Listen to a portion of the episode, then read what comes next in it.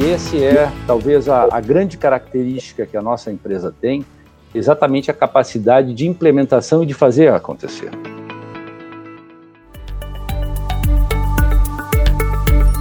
O que você faria? Este é o podcast do Easy Business School. Seja bem-vindo ao nosso novo encontro. A cada novo episódio, você vai conhecer como executivos de diferentes indústrias enfrentaram os dilemas da direção de negócio. Acreditamos que essas histórias poderão se somar às suas e contribuir para qualificar o processo de análise e tomada de decisão gerencial. Também vamos conversar com nossos professores para manter você atualizado sobre as novas soluções para os desafios de gestão no Brasil.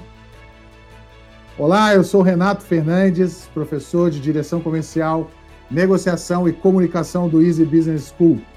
E hoje a nossa conversa é com Rodrigo Von Tobel, diretor da Neugbauer Chocolates e alumni do AMP Porto Alegre de 2021. Rodrigo, seja muito bem-vindo. Conte para a gente um pouco mais sobre a sua trajetória e de como você chegou até a Neugbauer. Renato, tudo bem? Um alô também para todos os, os ouvintes aí do podcast do Easy. Aqui então é, é Rodrigo Von Tobel. É, eu, minha trajetória é, acadêmica foi é, formado em, em, economia. Logo em seguida eu iniciei a minha minha trajetória profissional com uma breve passagem é, por auditoria externa, em companhias de auditoria externa, até que o, o, o meu pai é, me chamou para vir trabalhar nos negócios da família. Né? Uh, e os nossos negócios uh, tiveram origem lá nos anos de 1948, inicialmente com vendas de várias coisas, é, mel, é, geleias e coisas assim, até que o destino nos levou a um anúncio de jornal uh, para distribuição de bebidas, de refrigerantes. Né? E dessa distribuição, nós acabamos virando fabricantes de refrigerante, Tubaineiros, se vocês quiserem chamar assim, é a realidade. E, e, e de Tubaineiros, em 1963, nós firmamos nosso primeiro contrato de fabricação com a The Coca-Cola Company. E aos poucos nós fomos estreitando o relacionamento, uh, paulatinamente deixando os nossos produtos próprios de lado uh, e migrando integralmente para a linha de produtos da, da Coca-Cola. Até que no ano de 2016, é, por todas as mudanças e a dinâmica do segmento é, de, de refrigerantes, tanto no Brasil quanto no mundo, e das diversas consolidações, nós entendemos que era, era o momento chegado de nós deixarmos o ramo. Né? Mas antes disso, no ano de 2010, a gente vendo uma oportunidade de diversificar, nós acabamos comprando uh, o que é a primeira indústria de chocolate do Brasil, a, a Neugbauer, né, datada de 1891. É, dois irmãos alemães uh, imigrantes que se estabeleceram aqui no Sul, começaram esta indústria. Ela tem uma tradição muito grande no Sul. E, e, como as competências necessárias ao ramo eram muito parecidas com as competências que a gente entende que a gente já carregava do, do setor de bebidas, entendemos que era uma boa diversificação e assim fizemos. Né? Eh, compramos a, a, a Neugbauer e, e, começou uma nova história do grupo, né, da empresa, uh, que hoje é o, o nosso negócio principal. Quer dizer, saindo de tubaineiros para uma, uma das marcas de chocolate que com certeza entre as pessoas que nos ouvem aqui vão, vão se lembrar com muito carinho, para também um, um doce de leite que briga aí com o doce de leite lá da minha terra de Minas Gerais. A empresa veio num movimento muito interessante de crescimento e diversificação, Rodrigo. Qual, qual você considera que foi o seu maior desafio gerencial? Olha, a gente, uh, com, uma história longa, a gente tem vários desafios, né? várias coisas aconteceram ao longo dessa história. Mas uh, algumas delas uh, eu, eu, eu, não vivi presencialmente, então prefiro trazer aquelas que eu realmente vi, fui, fui parte, fui ator. Né? É, uhum. Eu acho que uma, uma coisa interessante, a gente sempre. O, o, ramo de bebidas é um ramo extremamente dinâmico, extremamente ágil.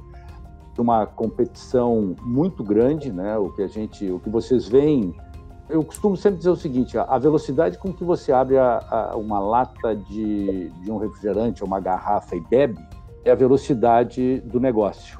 Uh, você não, você não abre um pacote de arroz ou, ou de bolacha e come na, e consome na velocidade com que você consome uh, um, uma Coca-Cola, vá lá, né? E isso dá mais ou menos a, a velocidade com que se mexe esse negócio. Então, inovação, redução de custos e coisas do gênero é, sempre foi uma tônica é, muito presente e que para quem está envolvido sempre esteve como nós sempre foi algo assim bastante é, é, necessário. Né? E a gente sempre teve uma, um, um, desejo muito grande de estar muito próximo do estado da arte. E aí, no ano de, 2000, de 1997, nós precisávamos realocar a fábrica de Coca-Cola de Porto Alegre, que pertencia ao grupo, e que era até então a única fábrica de Coca-Cola remanescente do Brasil que não havia eh, sido realocada para um novo site. E nós tínhamos deficiências de infraestrutura muito grande, uma limitação muito grande, mas quis o destino que a gente uh, tivesse retardado o máximo possível essa transferência, porque nós fazíamos um investimento muito grande no mercado, a concorrência era muito acirrada com Pepsi Cola aqui no Sul, então, no, nós levamos até o limite possível da infraestrutura que nós tínhamos. E isso foi muito bom porque se conjugou com um momento em que o, o, o segmento ele estava saindo das garrafas de vidro retornável e migrando para uh, os, as embalagens descartáveis. Né? Então, a, a, configuração da fábrica, das fábricas e principalmente as configurações dos equipamentos de linhas de produção uh, a gente teve a possibilidade de sair um, assim, de um, de um greenfield para algo absolutamente novo. Enquanto todas as demais instalações precisavam se adaptar, a gente podia fazer essa construção nova. E, e, e nessa, e eu liderei esse projeto. E a primeira coisa que eu fiz uh, foi, vamos dizer assim, uh, jogar os, ao mercado de que nós estávamos fazendo um projeto exatamente para estar aberto a receber uh, a maior quantidade de inputs, de novidades, de do que quer que fosse. Nós estávamos abertos a escutar tudo que existia. E, e num dado momento, quer dizer, nós tínhamos um. um existe no, no, no, no, processo de fabricação refrigerantes algo que a gente chama do tratamento do açúcar, que o açúcar que se usa é o açúcar cristal, qualquer um de vocês compra no supermercado, mas para um produto, para a produção de um produto alimentício como é o refrigerante, existe a necessidade de dar todo um tratamento extra, né, uma garantia de assegurar uh, a qualidade do produto e tudo mais. Né. Basicamente, esse, esse processo ele acontece é, formando uma calda que o açúcar é diluído e cozido a 80 e poucos graus, e depois disso ele é filtrado. Até então, o processo de filtragem ele era um processo que usava o, dois elementos filtrantes. Uh, o carvão ativado, que é esse carvão que a gente está acostumado com filtros de água, etc. e tal, né? algumas diferenças, mais um segundo elemento chamado terra de atomácia, que os dois combinados, quando passavam pelo, pelo filtro, eles formavam o que a gente chama de uma torta, e eles eram o elemento filtrante. Né? Então, na, eles eram diluídos com, com, o açúcar e com a calda. Na medida em que iam uh, sendo filtrados, eles iam separando e fazendo a ação de tirar odor, tirar impurezas, etc. E tal. Qual era o problema disso? O problema é que para cada, para cada batch, para cada batelada, usava o carvão e esta terra de atomácia e, e depois disso eles precisavam ser descartados. Esta era a tradição no mundo inteiro. Não existia diferença de tecnologia para ninguém. Apesar de tanto o carvão ativado como a terra de atomácia serem classificados como elementos inertes, eles não agridem, eles não causam dano nenhum, havia esse inconveniente de que você tem que dispor, teria que dispor num aterro sanitário, em algum lugar. Né? E isso é um inconveniente sempre, né? não causa dano, mas ele existe fisicamente. E aí nos apareceu aqui um, um, um alemão, né? uma tecnologia que chamava-se de que chama-se de troca iônica. Basicamente eram uns filtros que usavam uh, método iônico e catiônico de fazer a, a, mesma filtragem do carvão, só que com uma grande vantagem. É, essas, essas resinas eras, elas eram re, é, regeneráveis. A gente podia usar durante um bom período, né? e com uma simples, um simples enxágue, que aqui é tão frugal que é isso mesmo, uma salmoura de sal grosso, ela era limpa e se recuperava. Né?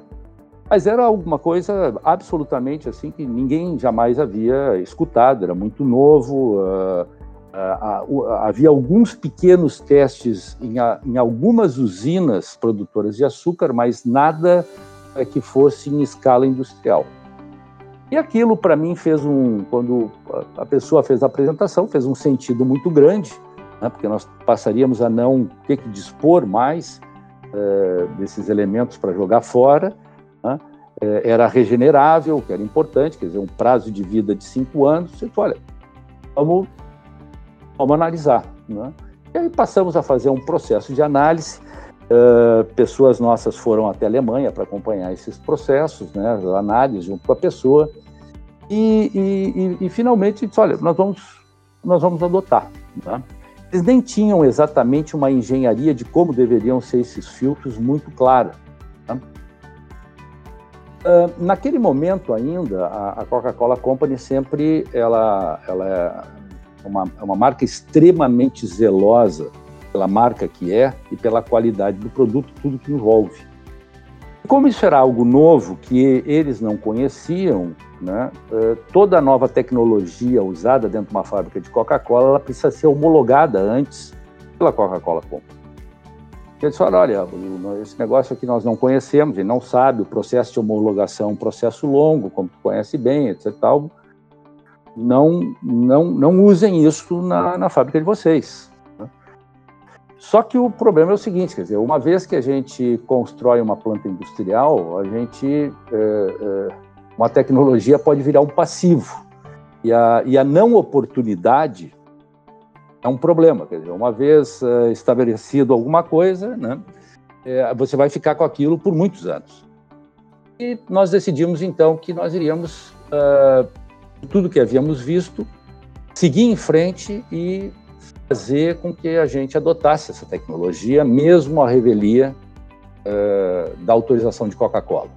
Você tinha, você tinha uma grande oportunidade nas mãos de não só qualificar o processo da sua fábrica, mas potencialmente até contribuir para que a, uma empresa internacional de peso como a Coca-Cola é, aprendesse né, com, essa, com essa nova tecnologia. Mas, sem dúvida, isso deve ter sido um problema duro de ser gerenciado, né, né Rodrigo? A, a, Não, foi. Como, como é que é. foi enfrentar esse, esse dilema com uma gigante aí como a Coca-Cola Company?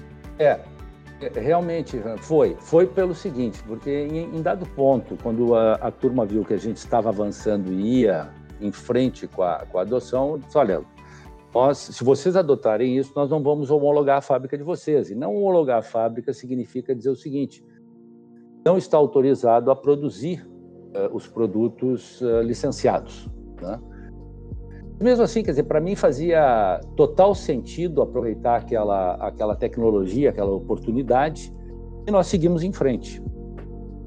É, quando, quando já estava tudo montado, aí veio uma coisa muito interessante. É, nós fomos rodar o primeiro teste, fazer a primeira filtragem de do açúcar diluído, da calda, né? o que a gente chama do xarope simples. E após a filtragem, o, o que deveria ser um, uma calda transparente e branca ficou verde. E aí, quando o pessoal me trouxe a notícia, eu, pô, eu, aí eu me assustei. Só saiu errado. Né? Mas era tão absurdo ter ficado verde, e a gente, a gente para, quer dizer, de vez em quando a, a crise é tão grande que diz assim, não, não, não faz sentido esse negócio, né? Então, nós sentamos lá e, e começamos a, a conversar, porque, pô, não faz sentido ficar verde, né? Algo que tem que ser límpido como água, né? Ah, e depois de começar a, a, quebrar todo o processo e analisar ponto a ponto, acabamos descobrindo que nós havíamos perfurado alguns poços artesianos para água e o que nós estávamos usando para esse fim é um poço que tinha dado um alto índice de ferro. O ferro reagia com o processo e, e oxidava né, e dava essa coloração verde. Né? Então foi um, foi um susto tremendo é, mudamos a fonte de água e o, e o, resultado foi excelente. A consequência disso foi assim redução tremenda de custo uh, e a partir daquele momento é, não só uh, a própria Coca-Cola, como nós recebemos visita da concorrência, nós nunca tivemos problema de a, a, a, abrir nossas fábricas e mostrar, porque a concorrência se dá no mercado, não se está dentro da tecnologia, a tecnologia está disponível para todos. É, e, obviamente, essa pessoa que, essa empresa que fez isso conosco, não, não iria nos dar exclusividade, iria vender para todos, todos os demais. Então, não, não há, a gente nunca teve é, por que esconder qualquer coisa é, com receio de, de concorrência. Né? Então, a partir daquele momento, diversos fornecedores começaram a se interessar em, fazer desenvolvimento, que foi muito bom para todo mundo. Tá? É, então, de um, em pouco, em questão de cinco anos, já havia três diferentes fornecedores com, com tecnologia sendo aprimorada e hoje virou um, um processo corrente é, no, no, negócio de, de refrigerante, que dificilmente alguém deixa de adotar essa tecnologia pelos benefícios que ela traz. Aqui nós temos um professor de sistema de formação que, que diz que a inovação é essa capacidade de implementar novas ideias que geram valor. É muito comum que a gente pense em inovação apenas por essa capacidade de né, geração de novas ideias, de novas oportunidades, mas o que chama a atenção da sua história é, é esse esforço, né, de não só buscar ah, novas oportunidades para qualificar o processo produtivo, mas para implementar. Implementar é uma palavra-chave.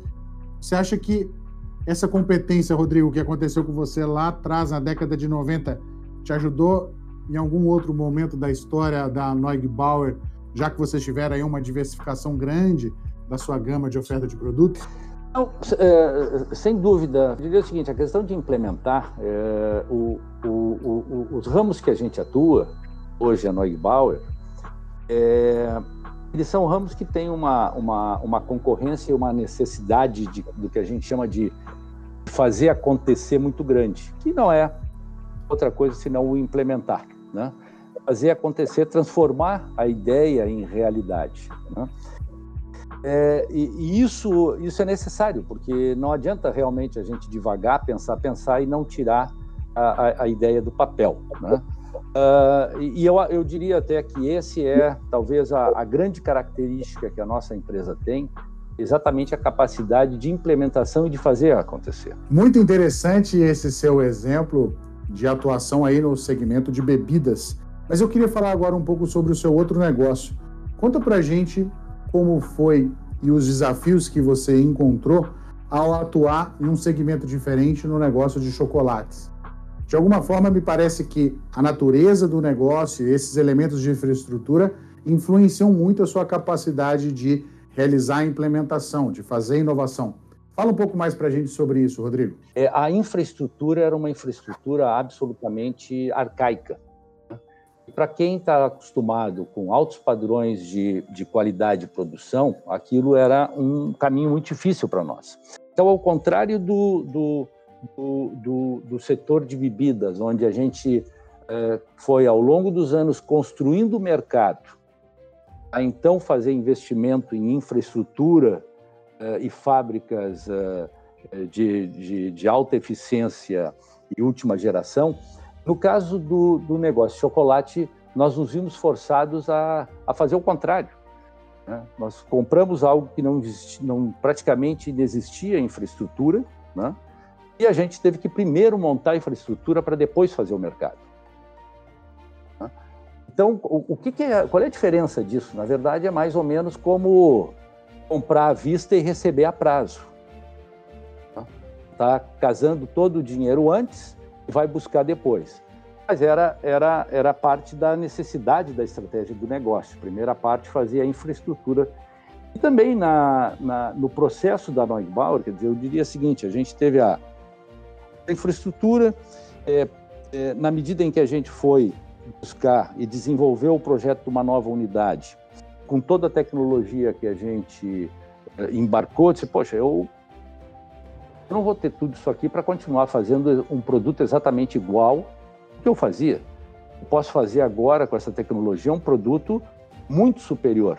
Então não faz sentido eu é, repetir as formulações. Então a segunda etapa do nosso trabalho, paralelamente ao desenvolvimento da infraestrutura de uma nova fábrica, foi é, rever todas as formulações usando a capacidade tecnológica que nós estávamos comprando.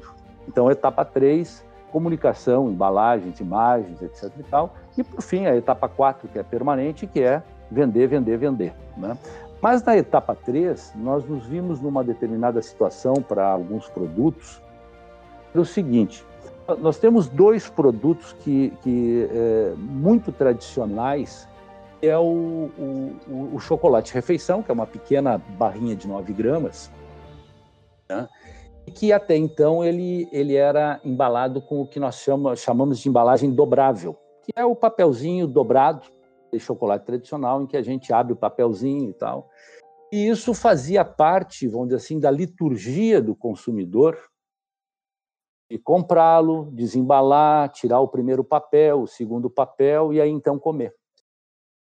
Estamos, estamos da mesma forma o Love Me, que é um outro bombom, um bombom quadrado com recheio é, semelhante a, aos bombons bola, como o Amor Carioca que nós temos, mas também com uma embalagem dobrável, né, de papel.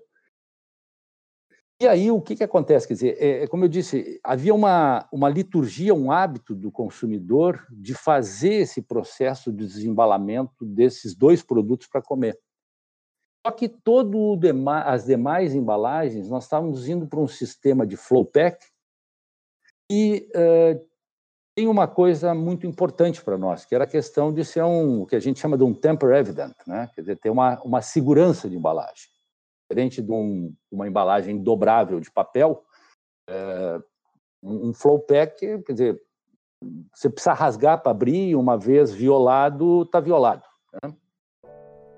Então a gente se viu nesse dilema, quer dizer, é, esses produtos eles eram muito importantes, são muito importantes, mas eles não tinham um volume tal que nos permitisse uh, dedicar linhas de embalamento exclusivo para eles. Faria sentido, jamais se pagaria, né?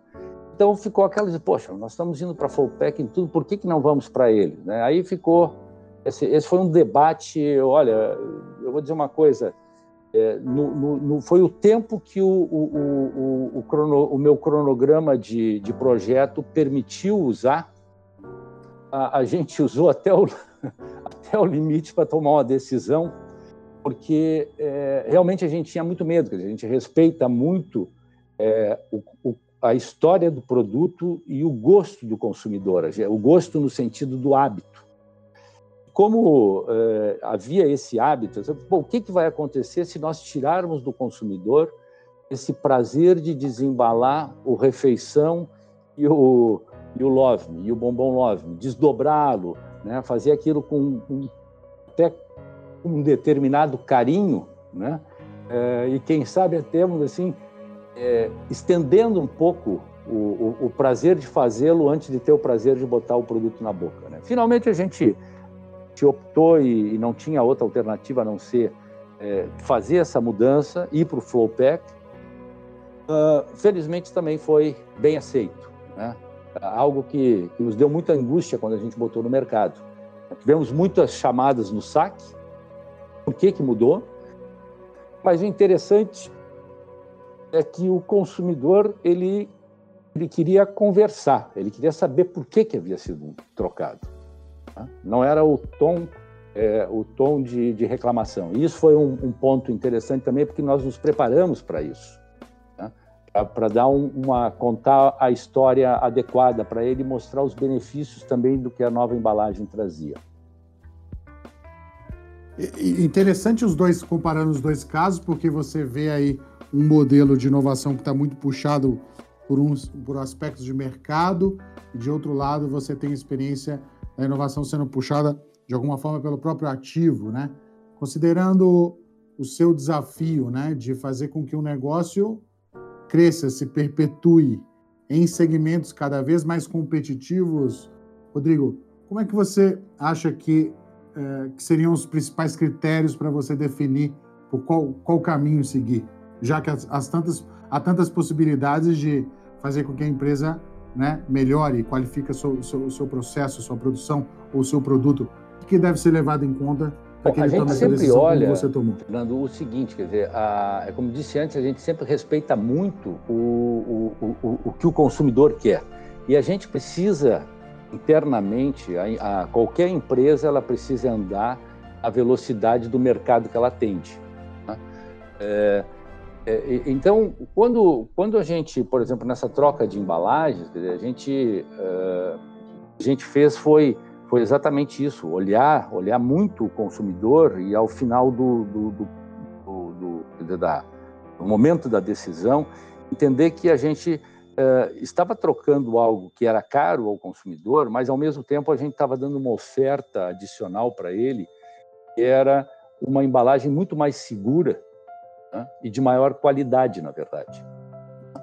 Então a, a, gente sempre olha olha muito isso. Esse é um é, um, é uma, uma, questão muito é, bastante assim, diria até cultural para nós uh, de ver o que que o que que o, o que que o mercado diz mas uh, uh, inovar, de vez em quando, digo assim, romper alguma coisa, mas dentro de limites que diga assim, poxa, eu, eu, eu, eu, sim, eu estou fazendo, mas eu estou fazendo algo com convicção de que eu estou levando um adicional de valor ao, ao consumidor, né? Isso é isso é muito importante essa essa essa troca, né? Você vocês saíram de já que já que o, o consumidor, o cliente, o mercado é um grande impulsionador né, do seu processo de inovação.